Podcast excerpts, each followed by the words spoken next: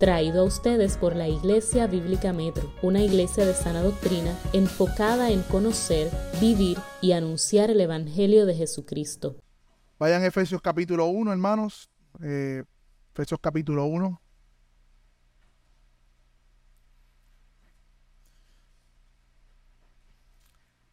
Y de manera resumida, hubo un tema o un problema con la predicación pasada para publicarla, así que no hemos podido ver de nuevo o repasarla. Pero sí quisiera de manera resumida decir lo que hablamos la vez pasada, ya que estamos en una serie. Y en primer lugar vimos que este capítulo 1 es un canto de alabanza de Pablo a Dios. Y ese es el tono de la teología, la alabanza. No es un debate acerca de la elección, no es un debate ni una pelea de Pablo con nadie allí. Está adorando a Dios por lo que ha hecho en Cristo. Y dijimos que la mejor teología la hacemos cuando la hacemos en adoración. Hablamos de la bendición al Padre y cómo el Padre es quien nos elige en Cristo. La salvación es una salvación trina, pero el Padre nos ha elegido, nos eh, bendecimos al Padre por su elección, que es lo que vamos a ver hoy. Pero vimos que Pablo primero expresa su bendición, su alabanza al Padre, al Dios Padre y hablamos un poco de las bendiciones espirituales. Y meditamos en cómo las bendiciones espirituales deben tener implicaciones reales en nuestra vida. Básicamente ese es el resumen de la predicación anterior. Y hoy veremos el versículo 4, así que vamos a leer el 3 y el 4.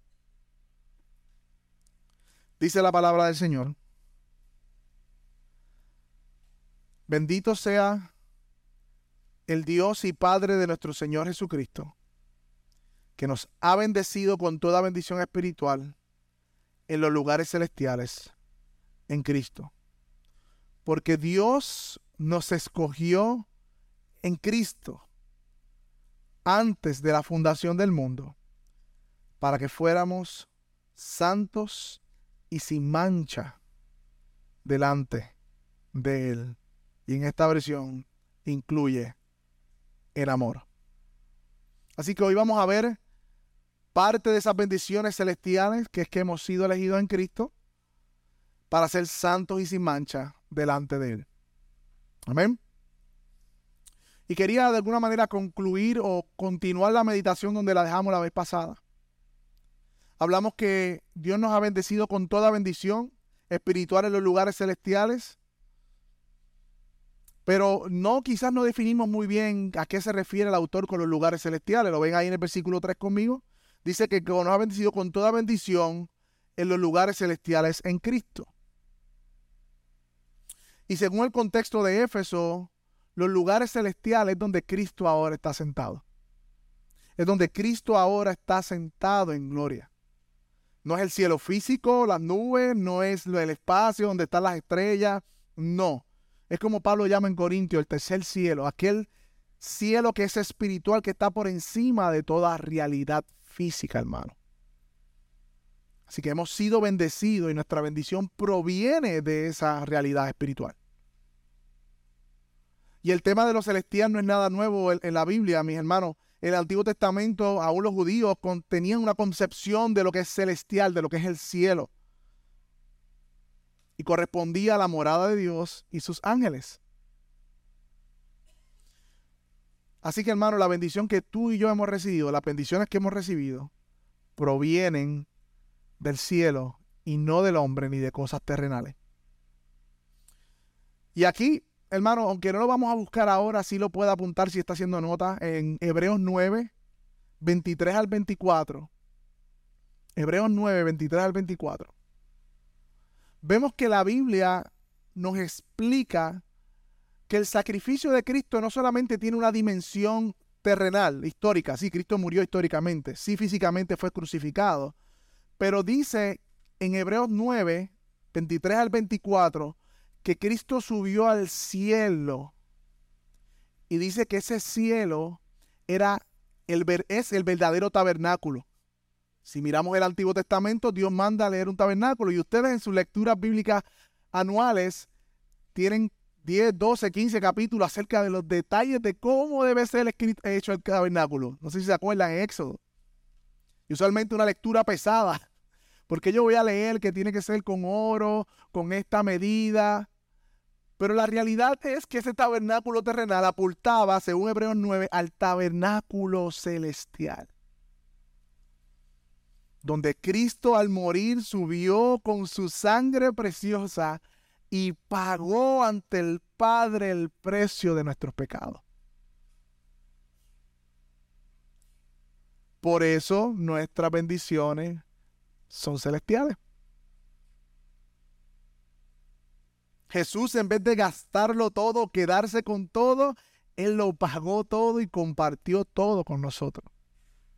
Miren esto, hermanos, Él nos incluyó en su herencia. ¿Y sabe lo que hace? Muere para que esa herencia tenga efecto.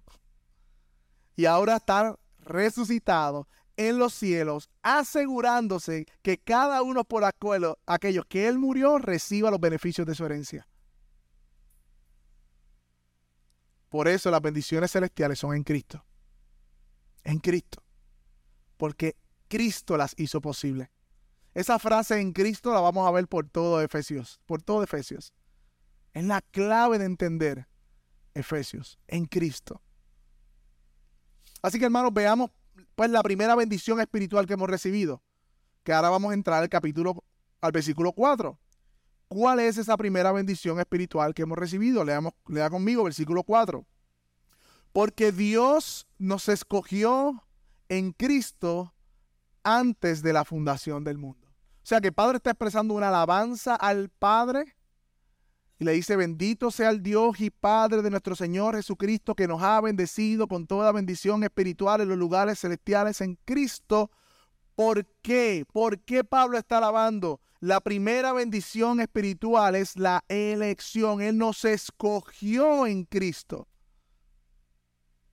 O sea, Dios el Padre nos escogió. Fue Él. Él es el autor de la elección, mis hermanos. Ese verbo que se traduce ahí como escoger significa elegir entre buscar para sí. Miren esto, hermano.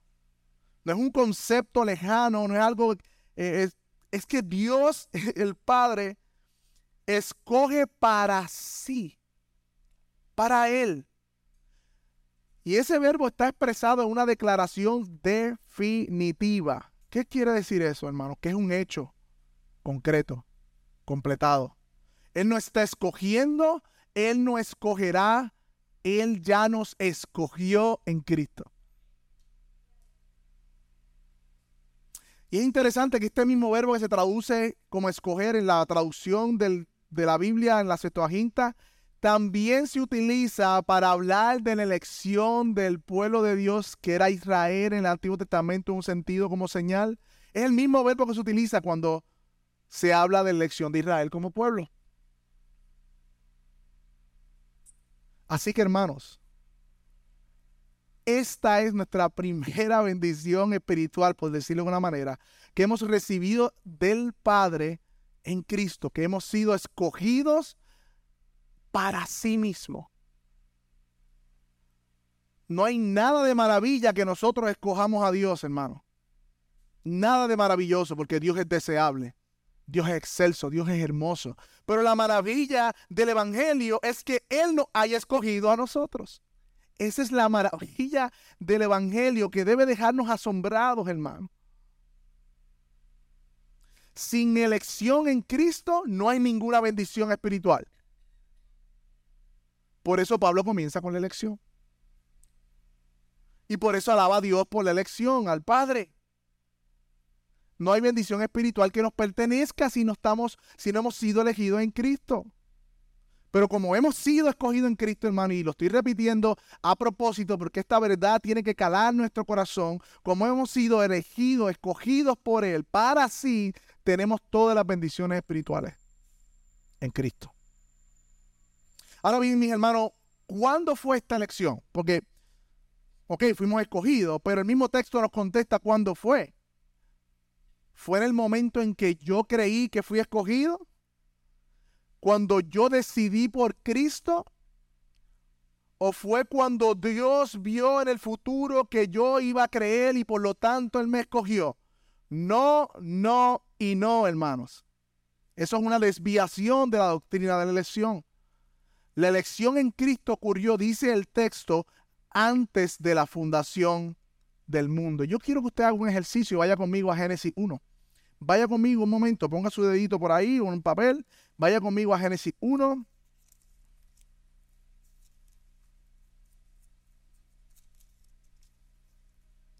Y quiero que lea juntamente conmigo, que se escuche fuerte lo que dice ese pasaje. Génesis 1, versículo 1. Primer libro de la Biblia, el primer verso de la Biblia, dice que en el principio Dios creó los cielos y la tierra. Hermanos, antes de ese verso 1, si usted lo quiere hacer, lo puede hacer, yo lo hice. Puse un parente y dice, yo fui escogido por Dios antes de este verso. Antes de ese verso que está ahí, usted fue escogido por Dios.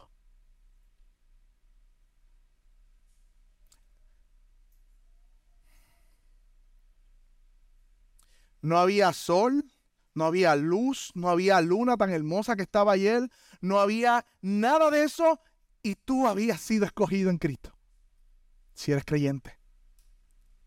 No existía la tierra, no existía el mar y ya tú habías sido escogido por el Padre. No había una sola montaña y tú habías sido escogido por Dios el Padre. No había un solo árbol, no había un solo animal y tú habías sido escogido por Dios el Padre. Hermanos, cuando miremos la creación y esto cambió mi forma de ver la creación estudiando este pasaje, no solamente veo las maravillas de la sabiduría del poder de Dios, veo que la creación fue hecha para mí. Sí, para su gloria, para mostrar su grandeza. Pero antes de cada montaña, Dios había pensado en mí primero. Yo estaba en su mente. Y no estoy convirtiendo la predicación antropocéntrica, hermano. No se equivoque. Esto es lo que dice el texto. Él nos escogió en Cristo antes de la fundación del mundo. Y yo bajaba de camino a Mayagüez y veía las montañas de Salinas y todas estas montañas y yo lloraba y decía, wow, tan inmensas, tan brutales, cómo exaltan a Dios la creación. Y antes de Él crear esto, yo fui escogido. Fui conocido por Él, como dice Romanos 8:29, que dice que los que de antemano conoció, está hablando de manera personal, no está hablando de acciones, también los predestinó a ser hechos a la imagen de su Hijo. Hay un contraste en Mateo cuando dice que muchos dirán aquel día, Señor, Señor, en tu nombre, y él le dice, ah, es que no me acuerdo de ustedes. Jesús no le dice, es que tus obras no fueron suficientes. Jesús le dice, apártense de mí, yo jamás los conocí. Está hablando de personas, de un conocimiento personal. Hermanos, Juan 10, 14 dice que yo soy el buen pastor y conozco a mis ovejas. Hermanos, desde la eternidad pasada, antes de la creación del mundo, Dios nos conoció y nos amó con un amor eterno en Cristo. Si eres creyente.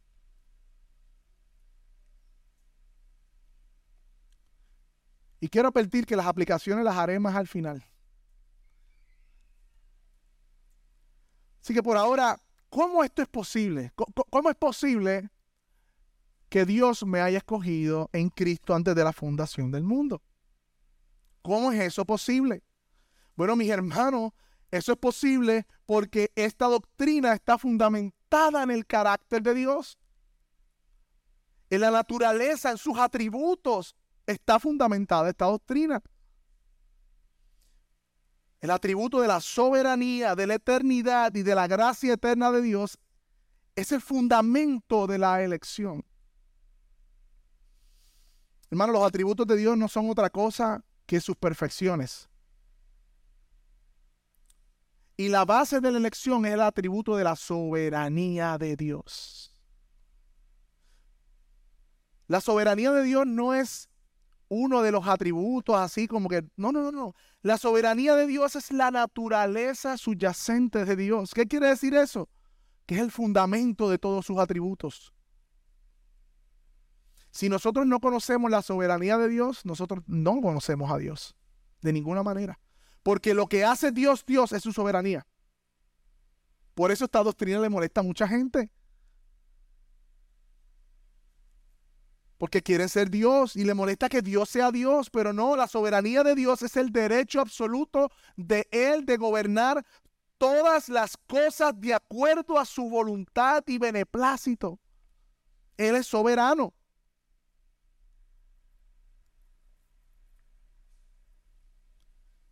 Él está en control total de la creación. No solamente de la creación como los árboles, los animales, de su creación, tú y yo. Control total. No hay nada fuera de su control. Sproul decía que si una molécula fuera de su control, ya Dios dejaría de ser Dios. Porque hay algo que no controla. Hay algo que está fuera de Él. Él está en control total, hermano, y por eso Él tiene por eso la elección se fundamenta en la soberanía de Dios. Hemos sido elegidos en Cristo desde antes de la fundación del mundo porque nuestro Dios es soberano, hermanos. Salmo 115.3 y para mí es el resumen de la soberanía de Dios. Nuestro Dios está en los cielos, dice el texto. Todo lo que quiso ha hecho. Ya. Para mí ese es el resumen de la soberanía de Dios. Nuestro Dios está en los cielos y todo lo que quiso ha hecho. Todo. Ahora bien, otro atributo que vemos aquí en la elección es la eternidad de Dios, hermanos. Eternidad de Dios. Porque esta elección fue hecha antes de la fundación del mundo y a eso nosotros le llamamos el tiempo pasado, la eternidad pasada, antes de que el tiempo comenzara a existir, Dios es Dios, hermano. Yo sé que esto sale un poco de nuestra mente finita y qué bueno, porque si no yo no adoraría a Dios. Nuestro Dios es infinito y eso nos reta, nos saca de nuestras casillas porque Él no está limitado por el tiempo como tú y yo. El tiempo comenzó a existir cuando Él creó el mundo, pero Él, él no es afectado por el tiempo, Él es eterno. Él no comenzó a existir, Él siempre ha existido y nunca dejará de ser. Él no aprende con el tiempo. Él no desmejora como el tiempo como nosotros que nos ponemos, eh, envejecemos y nuestras habilidades van bajando. No, no, no. Dios, Dios desde la eternidad y hasta la eternidad ha estado perfecto en sí mismo y no hay nada que pueda mejorar o aprender. Así que hemos sido elegidos en Cristo antes de la fundación del mundo porque nuestro Dios es eterno porque esa elección ocurrió en la eternidad. Salmo 92, un resumen de la eternidad de Dios. Antes de que nacieran los montes y formases la tierra y el mundo, desde el siglo, mira cómo dice el salmista, hasta el siglo, todo lo que podamos considerar como tiempo eterno o físico, tú eres Dios. Tú eres Dios.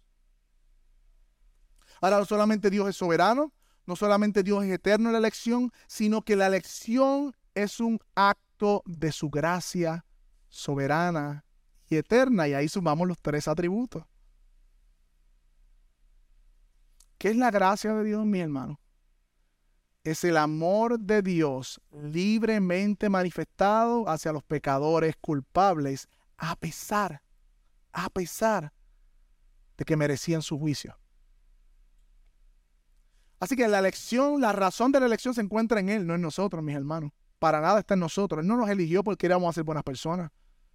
Él no nos eligió porque éramos buenas personas. De hecho, más adelante vamos a ver que era para que fuésemos santos y sin mancha. No éramos santos y sin mancha. No lo éramos. La elección es el fundamento de la gracia de Dios, mis hermanos. Sin elección, si nosotros negamos la doctrina de la elección soberana, mis hermanos, la palabra gracia pierde su sentido completamente. Completamente. Pierde todo su significado, porque entonces la salvación sería un pago por lo que hemos hecho. Y ya no sería gracia, como dice Pablo.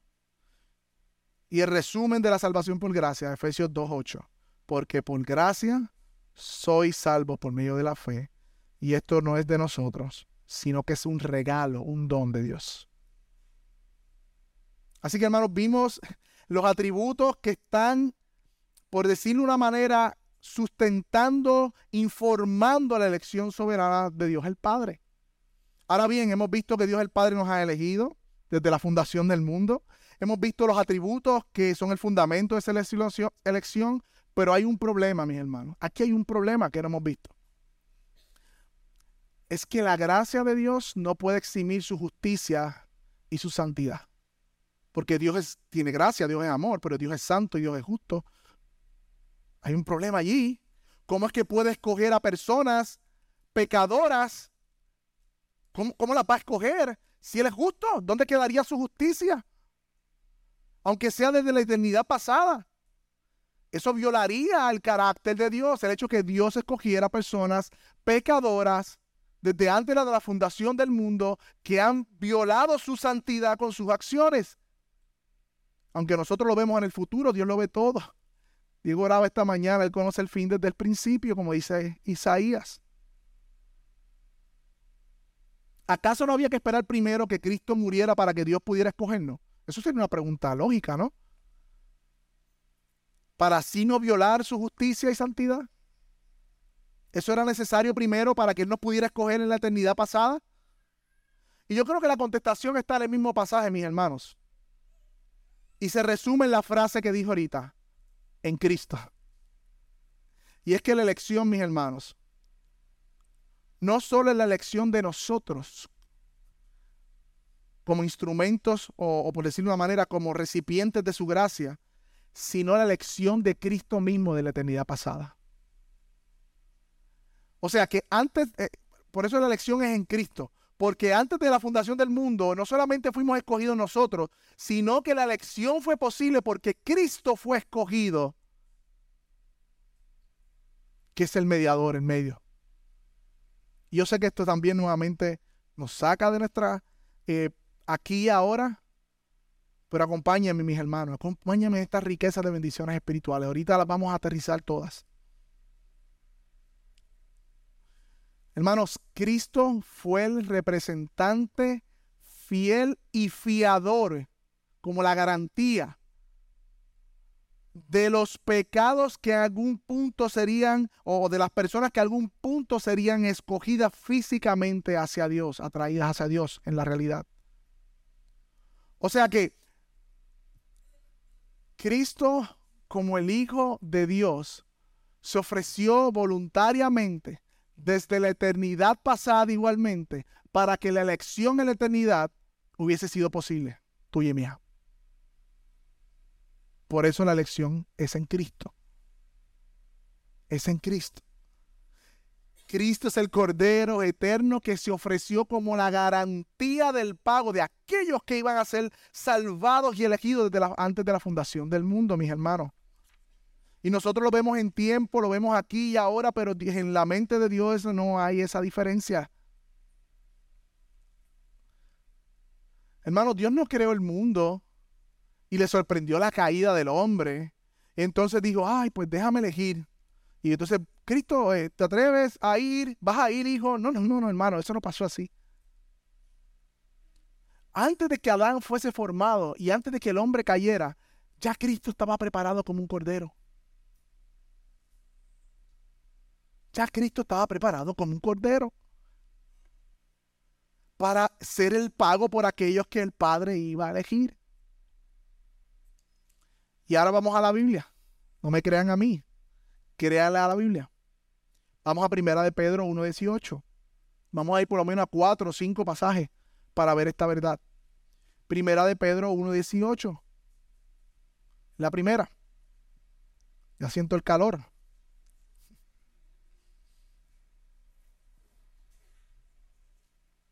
Si tienen agua por ahí, alguien que me pueda dar agua también.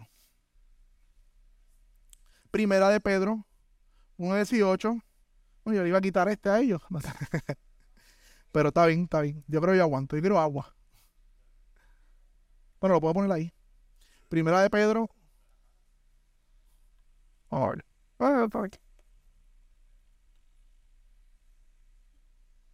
1.18. Amén. Dice la palabra de Dios. Ustedes saben que no fueron redimidos de su mala manera de vivir, heredada de sus padres con cosas perecederas como oro o plata. Dice el versículo 19 que, sino con sangre preciosa como de un cordero sin tacha y sin mancha. O sea, la sangre de Cristo. Porque Él, ¿quién es ese Él? Cristo estaba preparado desde antes de la fundación del mundo. Pero se ha manifestado en estos últimos tiempos por amor a ustedes. Versículo 21. Por medio de Él, ustedes son creyentes. Son creyentes en Dios. Vayan conmigo a la carta a Tito, capítulo 1, 1 al 2. Carta de Pablo a Tito, capítulo 1, versículo 1 y 2.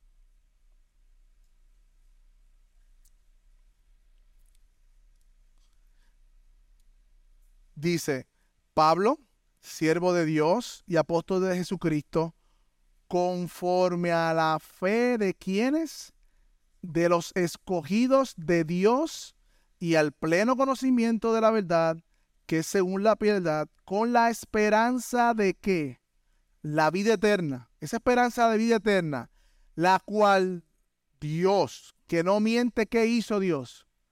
La prometió desde los tiempos eternos.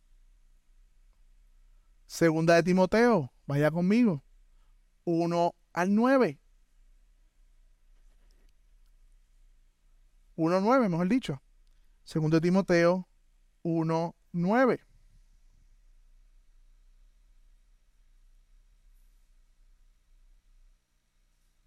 Dice la palabra, Él nos ha salvado y nos ha llamado con un llamamiento santo, no según nuestras obras, sino según qué? Su propósito. Ahora bien, y según la gracia que nos fue dada en Cristo, ¿desde dónde? Desde la eternidad. Y que ahora ha sido manifestada con la aparición de nuestro Salvador. Salmo 46, vaya conmigo porque esto se pone más, y más hermoso y interesante. Así como el calor más intenso. Para que se acuerden de la prédica.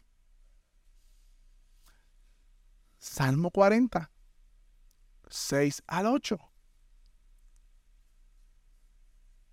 Me encanta porque la palabra es la palabra de Dios y la palabra de los hombres, pero es la palabra de Dios, ¿sabes?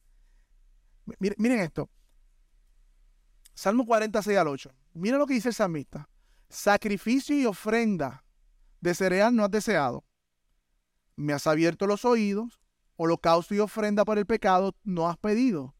Entonces dije, aquí estoy. En el rollo del libro está escrito de mí. Me deleito en hacer tu voluntad, Dios mío. Tu ley está dentro de mi corazón. ¿De quién está hablando este salmo ahí? ¿De David? Si fue el escritor. ¿O de Cristo? Bueno, yo no tengo ni que interpretar, la misma Biblia se interpreta, vaya conmigo Hebreos 10. Estoy terminando esta parte de buscar en diferentes lugares, pero quiero que vean el fundamento de la doctrina que es bíblica. Hebreos 10, versículo 9. El escritor de Hebreo está explicando el Salmo 40. ¿Y qué dice? Luego añadió, aquí me tienes, hablando del Salmo 40 que acaba de decir, aquí me tienes para hacer tu voluntad, ¿verdad? he venido a hacer tu voluntad. Así que quitó lo primero para establecer lo segundo. Y dice el salmista, en virtud de esa voluntad, somos santificados mediante el sacrificio del cuerpo de Cristo ofrecido una vez para siempre. O sea que ese aquí me tienes, por decirlo de alguna manera, es una conversación eterna entre el Padre y el Hijo cuando le dice, aquí me tienes, quiero hacer tu voluntad. Y en virtud de esa voluntad, que era la voluntad del Padre, que Él viniera a morir por los pecados de nosotros, nosotros somos santificados. ¿Dónde otra vez se escucha este aquí estoy o heme aquí? Si alguien se acuerda. El llamamiento de Isaías. Este es el último pasaje, Isaías 6, 8. Vaya conmigo.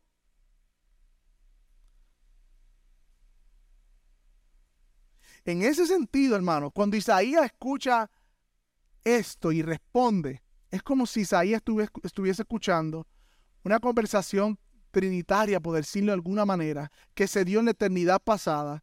Entonces mira lo que dice Isaías 6.8. Entonces escuché la voz del Señor que decía, ¿a quién enviaré y quién irá por nosotros? Y el profeta dice, aquí estoy, envíame a mí. Cuando Juan en el capítulo 12 habla de este capítulo, dice que ese que estaba ahí era el Cristo. Y en Mateo 13, en las parábolas, Jesús dice, luego si usted sigue leyendo, que las parábolas fueron dichas por Jesús, por él mismo, para que se cumpliera, que viendo no vieran, para que oyendo no oyeran. Eso está ahí en Mateo, fue Jesús mismo. Así que hermanos, en un sentido, ese Emi aquí envío a mí sí fue de Isaías y sí fue de nuestro Señor Jesucristo. Porque a fin de cuentas Él es el enviado. La Biblia se trata de cómo Dios nos salva en Cristo. Y todo lo que tenemos en la Escritura es cómo Dios cumple su promesa hasta llegar a la cruz.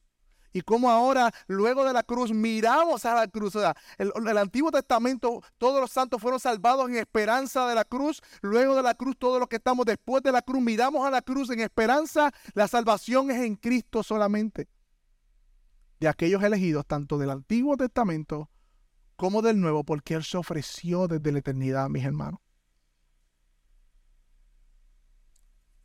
Mi hermano, yo sé que esto es denso, pero a la misma vez, meditar en estas verdades, mis hermanos, es hermoso. Porque tú y yo somos el resultado, mis hermanos, más de que la salvación o el amor hacia nosotros es del amor del Padre y del Hijo. Miren esto, hermano. Dios ha amado a su Hijo desde la eternidad, dice Jesús en Juan 17. Desde la eternidad se han amado. El Padre y el Hijo se han amado desde la eternidad. Y en esa eternidad el Hijo se ofrece voluntariamente para obedecer al Padre y venir a morir por nosotros, porque Él nos eligió y logra la salvación de los escogidos. Y ahora el Hijo, como ama al Padre, trae a todos los redimidos y se los presenta a su Padre. Y terminamos con este pasaje, esta primera esta parte de, los, de los, textos que estamos buscando, Juan 17, porque esta, esta oración sacerdotal de Jesús es la consumación del pacto de redención hecho en la eternidad pasada por el Dios Trino. ¿Qué dice Juan 17, 1 al 5? Jesús está a punto de ser entregado, termina de enseñarle a sus discípulos todas las enseñanzas del aposento alto y ahora va a hacer una oración sacerdotal que no nos dice, que no las enseña a nosotros, es Él con el Padre. Esto no es oración para que nosotros hagamos en un sentido, una oración que Jesús hizo.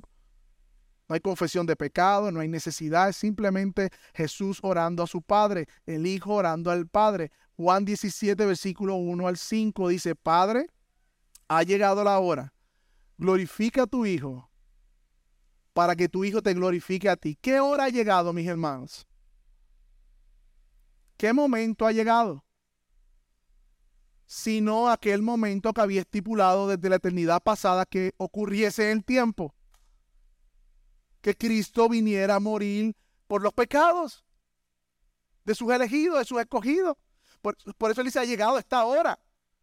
Esa hora no fue inventada, estaba determinada desde la eternidad pasada por el pacto de redención. O sea, y él le dice, el versículo, ya les he conferido autoridad, ya que le has conferido autoridad sobre todo mortal, para que, para que él les conceda vida eterna a los que le has dado. ¿A quién le va a conceder vida eterna?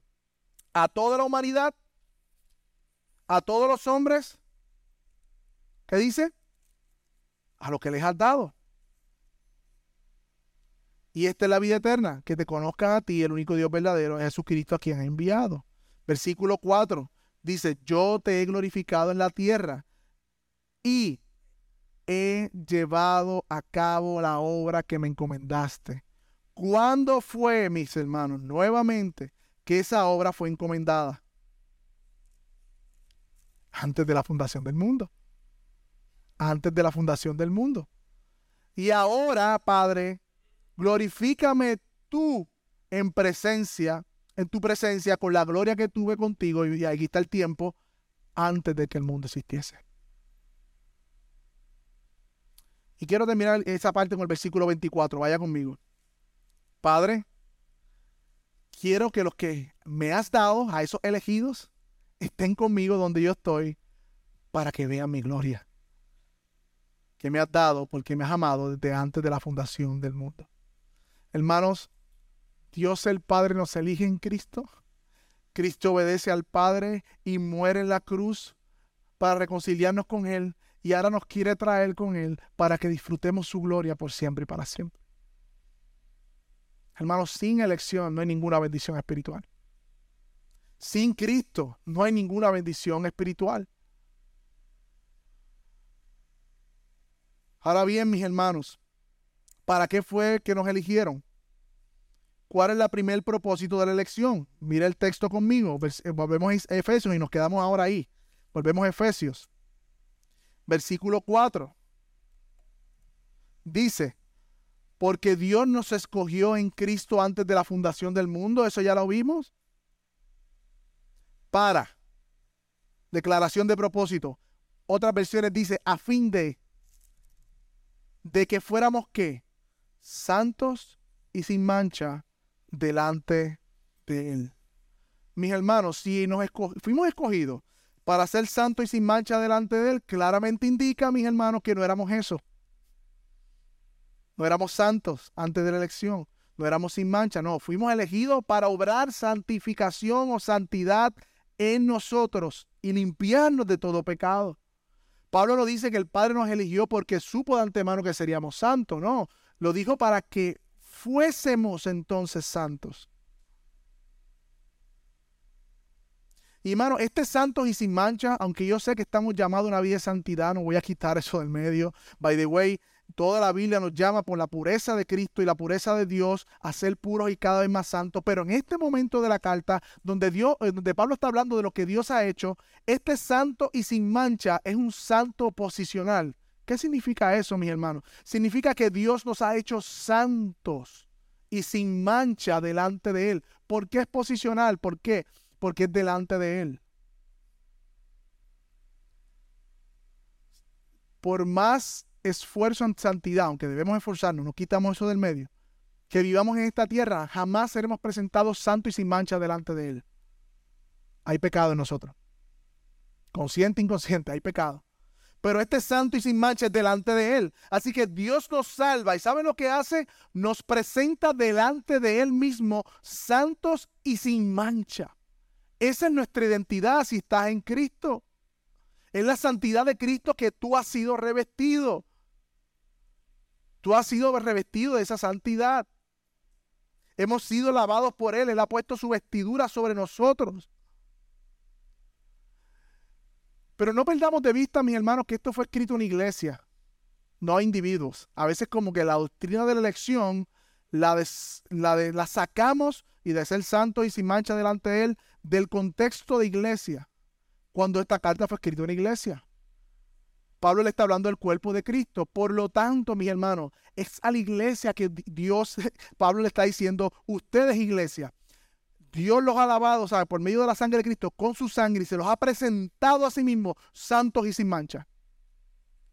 Esa es su declaración final delante de Dios. Santos y sin mancha. No hay condenación. No hay pecado. By the way, en Efesios 5:25 dice, marido, amen a vuestra esposa como Cristo que amó a la iglesia y se dio por ella. ¿Para qué?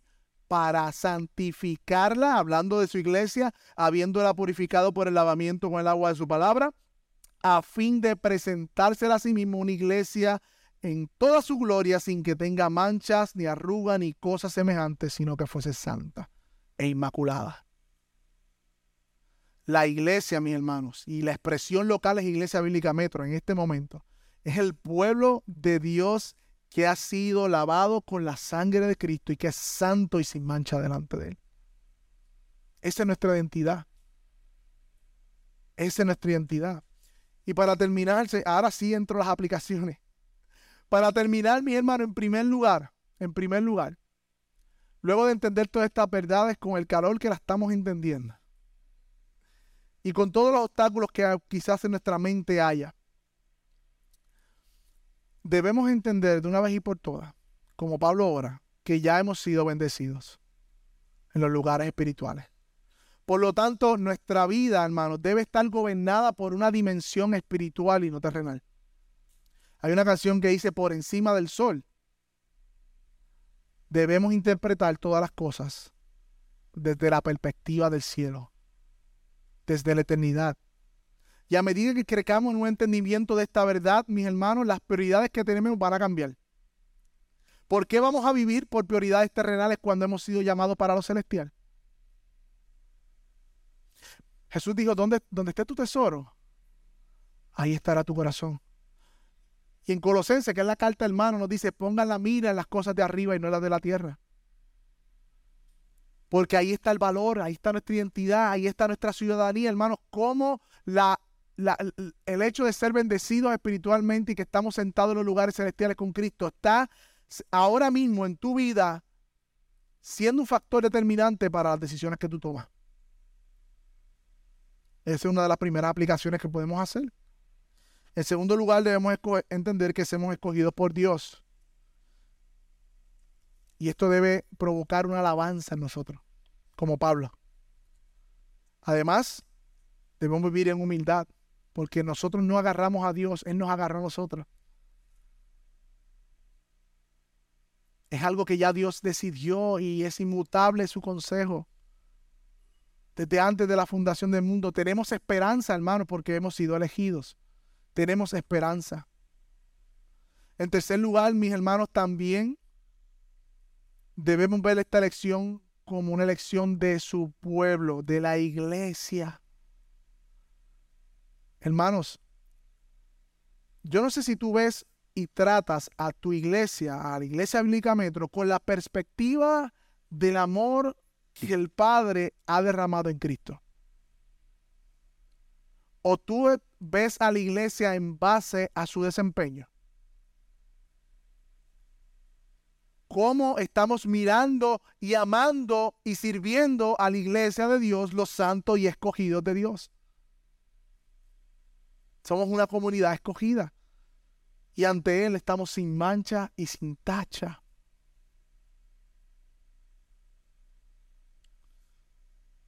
Hermanos, en cuarto lugar, hemos visto que nos eligió para ser santo y sin mancha delante de Él. Yo te pregunto, ahora mismo, ¿tú crees esto? ¿Tú crees que delante de Dios ahora mismo Él te ve santo y sin mancha? ¿Tú lo crees? ¿Cómo llegaste hoy a la iglesia? Atribulado, fatigado, en duda, decepcionado de ti mismo, mirando con distancia el trono de la gracia. Porque si tú estás en Cristo ahora mismo, tú eres santo y sin mancha delante de Él. Y si te incomoda es porque no entiendes la gracia. Cuando incomoda es porque es gracia. Porque la gracia de Dios no tiene pero. Nos gusta decir, somos salvos por gracia, pero cuidado, ya no es gracia.